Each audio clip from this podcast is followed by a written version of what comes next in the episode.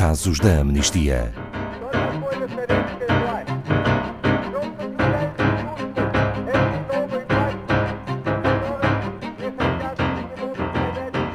Todos os anos, a Amnistia Internacional organiza o maior evento de direitos humanos do mundo, a Maratona de Cartas. Apesar de todos os desafios que 2020 já nos apresentou, a organização acredita que este ano não será exceção e que a participação em Portugal será novamente um sucesso.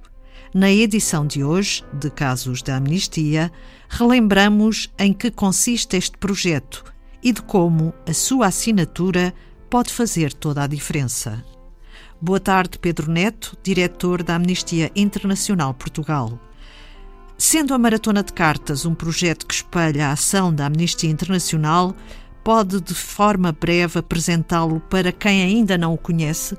Boa tarde, Ana Paula. Sim, em 1961, Peter Benenson, que foi o fundador da Amnistia Internacional, disse num artigo que escreve e que impulsiona a fundação da organização que por vezes vemos casos e que podemos sentir impotentes e tristes com situações de injustiça e de prisioneiros de consciência. Mas depois também disse algo muito importante.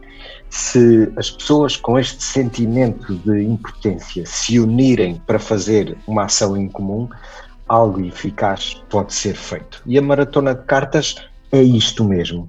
É quando milhões de pessoas se juntam para escrever cartas de solidariedade em defesa de casos que nós todos os anos, por esta altura, apresentamos e, graças a esses milhões de ações, a mudança acontece para essas pessoas que estão a sofrer de alguma forma injustiça. E que casos são esses, eh, Pedro Neto? São pessoas ou grupos que a Amnistia Internacional acompanha e para os quais nós vamos fazendo trabalho em sua defesa e isto um pouco por todo o mundo. Mas mais importante, são casos que refletem a forma como a nossa ação conjunta entre milhões de pessoas pode fazer a diferença. Como? Como assim?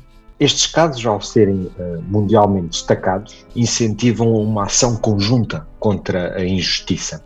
E de facto são milhões de pessoas, todos os quadrantes, todas as idades, que se mobilizam e atuam em defesa destes casos e nós verificamos vitórias anualmente.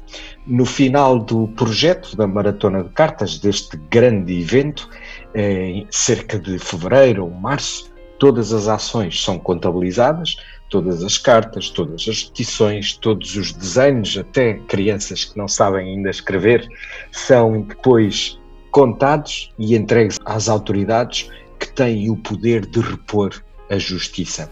Este trabalho de pressão às autoridades é enorme, porque são milhões as pessoas que fazem ações individuais e, por isso, têm resultado e dão em vitórias. E podemos consultar essa contabilidade? Sim, sim, no nosso site em amnistia.pt ou mais diretamente em amnistia.pt barra maratona. Encontram casos de sucesso, testemunhos, relatórios internacionais e todas as informações sobre o que já alcançamos e sobre como podem assinar, participar e até solicitar materiais para organizarem eventos, sejam eles presencialmente ou à distância, porque estamos a viver um contexto de pandemia. Pedro Neto, que casos fazem parte da Maratona de Cartas de 2020? Existem a nível internacional 10 e desses nós, em Portugal concretamente, estaremos a promover seis casos até ao dia 15 de janeiro de 2021. O primeiro que aqui apresentamos diz respeito ao defensor de direitos humanos, Germain Rukuki. Ele é um pai, é marido, é defensor de direitos humanos e tem muita coragem. E ele, neste momento, está preso, está atrás das grades no Burundi. O que aconteceu a Germain Rukuki? Ele, como disse, tem uma vida normal, é um pai, um marido, é uma pessoa de família, mas também é defensor de direitos humanos. E naquele contexto vive muitos desafios. Toda a sua vida mudou quando em 2017 a sua casa foi invadida durante a noite por elementos das forças de segurança. Nessa altura, Germain e a sua esposa Emeline, ambos trabalhadores de uma ONG, foram interrogados devido ao seu trabalho pacífico.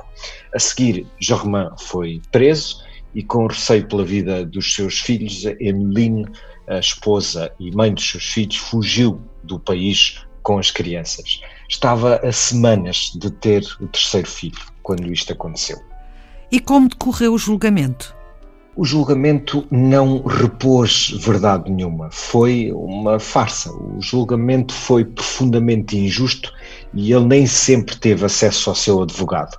Infelizmente, o espaço de ação da sociedade civil no Burundi encontra-se cada vez mais reduzido e, pelo seu trabalho pacífico, Germain foi condenado a 32 anos de prisão.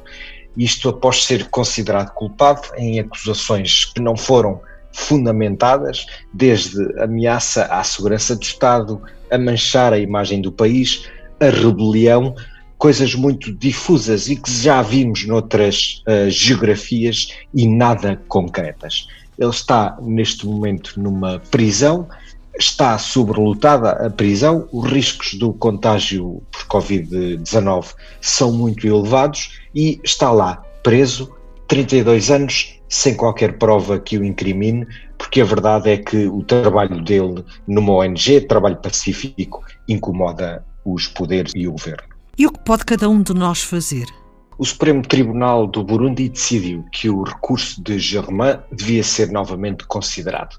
Por isso, este é o momento certo para agirmos e apelar à sua libertação. Em amnistia.pt encontram mais informações sobre este caso e o nosso apelo dirigido ao presidente do Burundi. Vão, por favor, ao nosso site, todos os que nos ouvem, e uh, comuniquem também, falem a outras pessoas sobre este caso, para que vão ao nosso site assinar este apelo e façam parte da campanha pela defesa de Germain. Este é o momento certo para fazermos justiça queremos devolver este pai aos seus filhos, à sua esposa e, mais importante ou tão importante, queremos que ele conheça finalmente o seu filho mais novo que já nasceu. Juntem-se a nós. Obrigada, Pedro Neto, diretor da Amnistia Internacional Portugal.